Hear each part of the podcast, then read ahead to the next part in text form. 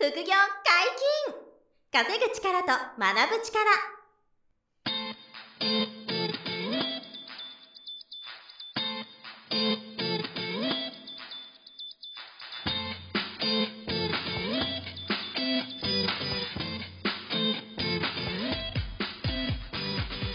この番組は稼げるようになりたいを叶える副業アカデミーの提供でお送りいたします。副業アカデミーはあなたが副業で稼げる状態になることにコミットしたスクール初級コースから上級コースまでさまざまなジャンルの副業ノウハウを学んでいただけます詳しくは「副業アカデミー」で検索くださいこんにちは、小林正宏です。山本博史です。よろしくお願いします。よろしくお願いします。本日のゲストもライティング講座の先生、しげぞうさんです。よろしくお願いします。しげぞうです。よろしくお願いしまはいす。、お願いします。なんか第1回目はすごい緊張したとおっしゃってましたけど、どうですか？まだ緊張してます。え全然見えないですけど。普段はあの、取材、取材して聞く側なので、あ、そう、喋る側じゃなくて。自分が喋るってあんまりないんで、はなるほど。いそう。ですか全然見えないですけどね。全然。まあ、多分、その、か、各プロなんで、はいそのなんていうんですか、アウトプットも上手なんでしょうね。いざ話そうと思えばいくらでも話せちゃうみたいなことだと思まあ、うんですいくらでけどね。も、まあ、そうですよね。そうですね。そういうことだと思いますね。はいただ書くときと違って喋りはあの、うん。書くときって割と冷静に書けるけど、喋りはあの、ライブなんうで、ん。何言うかわかんない怖 怖さが、出現を避けしないようにしないといけないですね。はい。今回のテーマなんですけど、はい。ブックライターについておはい。話しいただけるということはい。なんですが、はい。ブックライターっていう言葉あんまり馴染みないと思うんですそうですね。あまりご存知ないと思うそこの説明からしていただくといいと思うんですよ。はい。あの、昔は、えーゴーストライター、という言葉を使ってましたね。うんで、ただゴーストライターは例のあの作曲家の件があって、うんイメージが一気に悪くなったと。ありましたね。音楽。それであの作ってなかったっていう。そうなんですうんで、まあ有名なあのブックライターの方が、まあ出版業界でもトップクラスの人が、ちょっとイメージ悪いなということで、えーしかもゴーストライターってまるで幽霊で、あの、はいうんなんか後ろめたさがある。うんそうじゃなくて、本来著者さんが持ってるコンテンツを引き出してるだけなんで、間違いなくその人の本を書いてあげてるんだと。ブックライター。なんでそういう意味では本を書いてるっていう意味でブックライターってことを流行らせようっていうことを言い出した人がいて。まあその方有名なブックライターさんですけども、で出版業界でもまあゴーストライターって言葉はやっぱりちょっと後ろ暗い雰囲気があるので、うん今は皆さんブックライターっていう言葉、あるいは単純にライターさん。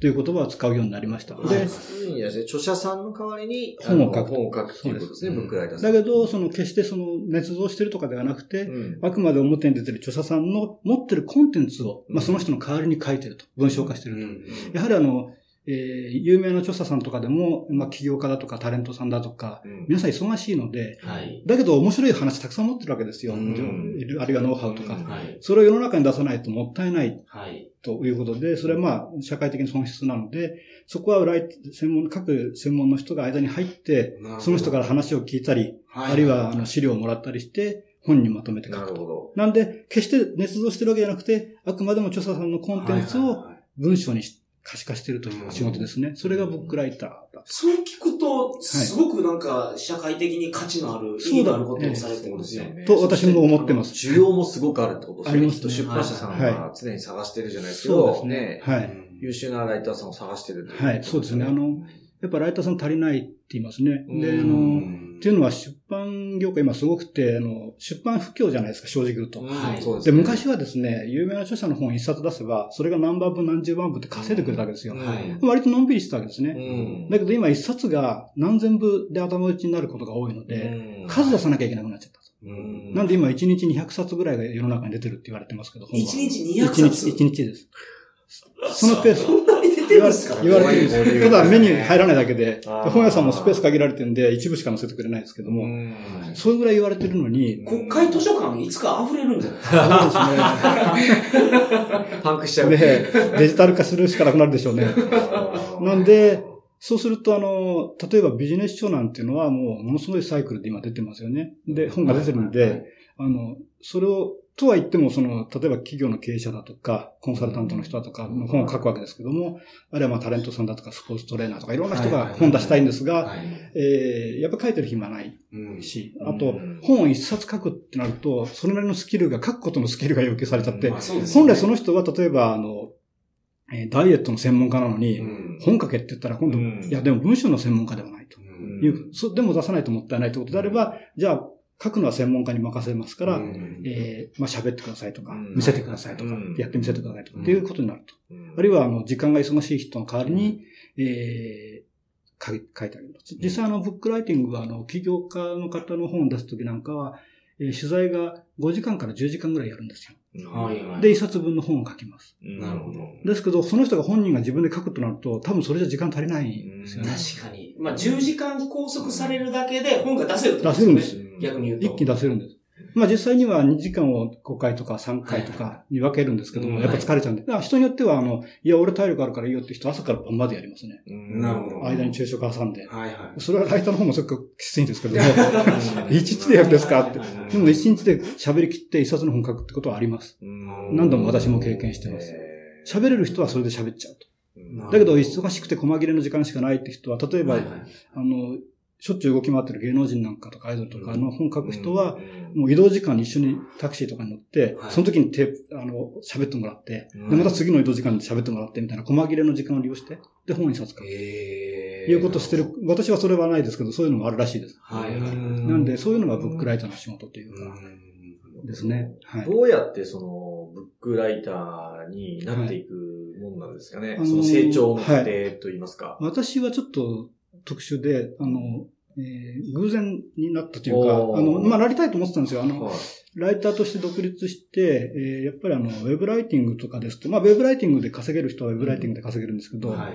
あの、一つの案件で、あ、もっと言うと、一つの案件で一記事何千円から何万円とかで、言うとそれを何記事も書かなきゃいけない。で、その都度いろんな仕事をもらわなきゃいけないんですけど、はい本一冊だと、そのウェブライティング何十記事分とかが一冊で終わっちゃうので、あある意味その、18中が1回で済んじゃう。なるほど。そういう効率の良さがあるなと思って、あの、ブックライターやりたいなと思ってたんですよ。はい。で思ってると不思議なもんで、そういうきっかけがあってですね、あうんの、まあ、某お出版セミナーの、えーちょっと、えーオブザーバーで出てくれないって言われて出て、はい。で、その時私は本書いたこと、あの、ブックライターじゃないんですけど、ただライターとして。はい。で、たまたまそこで、あの、卒業生の企画書に私が手加えたら、通っちゃったんですよ。はいはで、出版社の方で、えー企画通ったんだけど、その著者さん、漢字の著者さんが、企画通ったら通ったけど書けない。で、書いてくれと。で、私のところに指名で書いてくださいって言われて。で、それが最初の。最初のきっかけで。で、書いたら書けたんで、そしたら、書いたら今度、その、それを見てた出版セミナーの人が、じゃあうちの本も書いてくれよ。っていう感じで増えてって、で、まあ、そうやってブックライターに団として仕事が増えていったと。あとは紹介ですね。紹介で増えてただ、実際、あの、ブックライターを最初から目指す人にはちゃんとそれなりの見せ筋がありまして、普通はですね、い。はい。えー今だったら、あの、ブックライターのあの専門の養成講座みたいなのがありますね。はいそれに入るっていう手もあります。そこで書けるようになるかどうか私わからないですけど、自分が入ったことないから。はいただあの、卒業の頃に、例えば出版社の紹介ぐらいはしてくれるみたいなんで、そういうんでつてを辿っていく手もあります。あともう一つはですね、えー、もともと出版会社で編集やった人が、あの、ブックライターになることが多いんです。はい。えーなんで、あの、出版業界の会社員から独立する人も多いです。はいはい。で、あとはあの、えー、クラウドソーシングでもたまに、ごく稀にですね、あんまり条件良くない、出てくるんです。条件は良くないみたいですけども、はい。えー最初の実績作りにはいいかなと。安くても。それで実績作ると、あの、えーしょえー一冊でも書けば書いたことあります。やっぱりブックライターって、し編集者さんが一番怖いのは、この人一冊書き切れるだろうかって。うん。失踪するライターさんがいるんですよ。書けなくなっちゃあ、う。逃げちゃう。逃げちゃう。音信不通。やっぱり、あの、本って単行本、ビジネス書なんかの単行本一冊が、だいたい8万文字前後なんですね、一冊。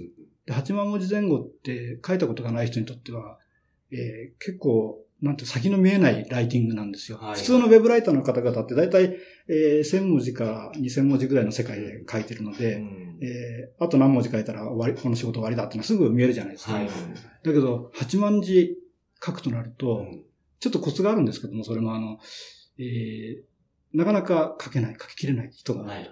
ということで、えーブックライターは、ちょっと、あの、な、なろうっていう勇気が必要かなというので、えーもちろんなる道も、あともう一つは、ブックライターは、あの、ウェブ上で募集してる場合もあります。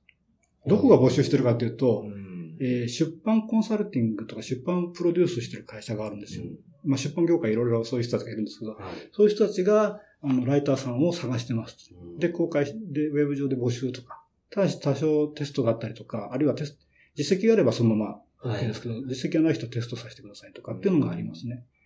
あの結構有名な出版社さんも、おちょっと出せませんけど、まあ、あのすごい超有名な出版社さんも、えーブックライター募集してたりとかするんで、やっぱ足りないのかなはいというのがあります。で、まあ今ちょっとついてなんですけど、ブックライターはどこから仕事もらうかって、その応募してる人たちなんですけども、一つは出版社から、はい。もう一つは、えー出版コンサルティングとか出版プロデュースやってる会社。で、もう一つは編集プロダクションです。ここもライターをすでに探してます。別に出版社から請け負って原稿を作る会社ですよね。はいはいそういうところで、あのから、あの、しゅえーブックライターはし仕事と収入を得ると。はい。いう仕組みになってますはい。なるほど。大体あの一冊で平均どれぐらいのこう、あの、報酬が受け取れるもんなんですか、あの、本の内容とかな難易度にもよるんですけども、うん。えーひ実は二つ収入の方法があって、はい。うん印税方式と買取方式。で印税もらえる場合もあるんですか？で、印税方式はあんまりないですけども、はい。あの、有名な、本当にもうこの、まあ、さっきのだなんとかもんじゃないですけど、はいはいはい。必ず売れるぞというような著者さんの場合は、印税の方が得する場合があるじゃないですか、確かに。爆発的に売れれば。うんそういう場合は、ライターさんの交渉とかで、えーすみません、今回は印税で欲しいんですけどって言えば、出版社さんはどっちでもいいので、割と。じゃあ、じゃあ印税で払いましょうか。ただ印税の場合は、著者さんとの折半になるので、例えば著者さんが、本、印税って本の一冊の、例えば10%がはい著者さんの印税だとすると、うんそのさらにその中の、えー、3%、4%をライターにくださいとか、はいそういう方式があります。うんめったにないんですけど、有名な著者さんの場合はあり得ます。ああの、売れる力がある方だと。ええだけど初、初版の何千部かで、もしかしたら終わっちゃうかもしれない人の時に、その印税方式でやると、本当にビビったる収入しかなくなっちゃうので、うんそれは出版社さんもライターに申し訳ないっていうのがあって、あんまりやらないです。うんで、普通は買い取りです。ブックライター。で、一冊ですね、えー、一冊40万から60万ぐらい。ちょっと幅があります。そりゃ悩みますね。どっちでそうそういうことです。まあ、その何万部とか売れてくるとね。売れる著者さんであれば、印税の方が確実に儲かるんですよね。なるほど。はいはいはい不労所得化しますからね、後半は。増刷が入ればうん。増刷以降は不労所得ですからね。そうもう書いてないから。ら。でも今1万冊売れるのが難しい。難しいですょ難しい。ビジネス書に至っては5000部が難しいって書いてあるそりゃ悩むだから、な今出版社出版社さんも、だから最初は初版が3000部とか5000部で市場調査するんですね。売れるはいはいはいはい。で、売れるって分かって初めて1万部するとか、うんなるほど。まあ、そういうやり方してますよね。で、売れなかった時、印税にしちゃってると、ライトさんはほとんど食えないので、うん大抵は買い取りです。なるほど。で、えあと私はちょっとやったことないんですけど、自費出版のあの出版社さんなんかの場合は30万円ぐらいからだそうです。ああ、なるほどやっぱあの、品質があんまりよ良くなくてもいいっていう変な言い方ですけど、うん。自費出版の場合は売れなくてもいいビジネスモデルなので、はいはいはい。あの、著者さんからお金もらっちゃって終わってるので、はい。出版社はそんなに頑張って売らなくても。うん。なんで、ね原稿料もまあそこそこ安いというか、著者さんのわがままが通用しちゃう世界なんで。うん。だけどちゃんとした商業出版の場合は、えー著者さんが高額帯しても出版社さんがそれじゃ売れねえって言ってうん。書かす、ね、そうなるとプロのライターに頼むってなっちゃうんで、高くなってきます。なるほどなるほど。えで、企業本になると60万以上とか、まあ企業がお金出す場合はやっぱり高くなるなるほという感じですね。それぐらいの報酬になります。すごいな。ど。こんな具体的な話が聞けると。なかなか聞けないですかららね。だか出版社によって全然違いますよね、値段は。はいやっぱりそれは違うわけですね。うんでまあでも、はい一冊やってみるっていうのがすごい大事やなっていう。そうですだからあのすごい自信つくんじゃないですか、つくんですね。一冊終えたら。だから例えば最初の報酬が30万で安いと思っても、一冊書けると、その本まさか30万の原稿料で書いたとは他の人知らないですから、うん。私こんな本書きましたって言えば、うん。他の出版社の編集者がちょっと安心なわけですよ。あ、うん。書けたんだね書けた人なら全部任してみようか。うん。そしたらそこは50万かもしれない。逃げないことがわかる。そうそう。そう。そう。するとそこは50万くれるかもしれないですよね。わかんないですからね、いくらで書いた本かただ、一冊書いた事実は事実として残る。なんで、あとはまあ、コンサルティングとかヘンプロさんだとやっぱりなんか、あまあ、変な言い方ですけど、間のマージンがあるので、その分安くなる。あやっぱり出版社さん直の方が、あの、取れるかなという。はいはい。あと、稀にですけど、えー、著者さんから払われる場合があります。著者さんから、うんえー私この出版社からこう、今度本出すことになりました。はい。あー強いてはその本書いてくれませんかうんお金私が踏んでってうんいう場合もあります。それはやっぱ名前が相当売れてないといけないですか、ちょあの出版社から紹介されるんですよよ。。なるほど。うんあの、まあ、私もそういうパターンがあるんですけど、うんある出版社さんにその著者さんと出版社さんの企画が通って、うんじゃああなたの本今回出しましょうと、うちのんで、その人が、そうは言ってもちょっと書く時間ない、あるいは書くの自信ないんですけどって言うと、うん出版社の方から、じゃあ今回の本はこういうライターさんがいるんで、うん紹介しますよって連絡取ってくれると。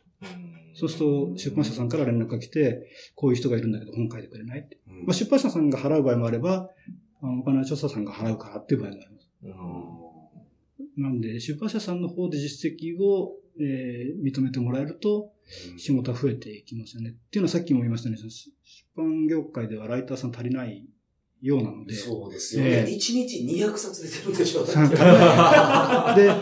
すねそうですね、ビジネス本の8、9割はライターが書いてるって言われてますから、自分で書いてる人はほぼいないって言われてる世界なので、なるほどね。そうするとライターさんがやっぱ必要ですよね。うんなんで、多い時は本当に、私もちょっと、えー一番抱えてる時で6冊とか同時に動いてる時とかってで、発狂寸前ですよ。ちょっとずつはずれてるんですけど、すごい時ありますよね。もう無理ですって話しても、もうなんとか入れてくださいっていう。でもこれってその、出版不況だからこそ本がたくさん出るようになったってそう、ことですね逆にそういうことなんです。だからそのブックライターさんにとっては、ええ。なんかその、そう。良いと。職業的そうですね。入りやすくなったってこことですね、多分。何人ぐらいいるとかはわかる、わかってるんですか？いや、わそかんないですれはわからないですか私もそれは。ああ、そうですね。ただ最近ブックライターさん、私ブックライターですって名乗る人も増えてるので、ネット上では結構、ブックライターの人が、あの、顔出すようになってきましたよね。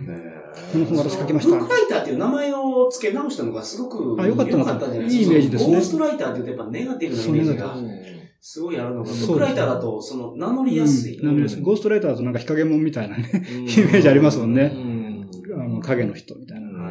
だけど僕も今ライターさんの名前もちゃんと出す人も多いですし、あの、今回こういうライターさんに私の本出して書いてもらいましたっていう人多くなってきたので、ああ、もうそれご自身がそうです。。あの、まあ、こんな言い方すると変ですけど、あの、ライターさんの名前出さないでくださいって著者さんもいるんですけど、実はあの、自分のコンテンツとか自分のビジネスとか生き方に自信があるラ著者さんほどライター使ったって言いますよ。堂々と。なるほど。これライターさん使ってよと。私の話は面白いけど、はいはいやっぱライターさんた頼まないと書けない。うんで、うん自分が書いたことにしたい人ほど、うんまああんまり実は大したことなかった。りとか。それもわかるけど。そういう人の方がライター使ったこと書きたがられます。う ん確かになるほどねだから有名人とかね、ちゃんとコンテンツの面白いものを持ってる人ほど、うんいや、もうライターさん使ってますよ。はい堂々と言いますよね。うんだけど、間違いなく俺の話だからって言い方しますよその辺は、自信のある人ほどライターを使ったと言います。なるほどね。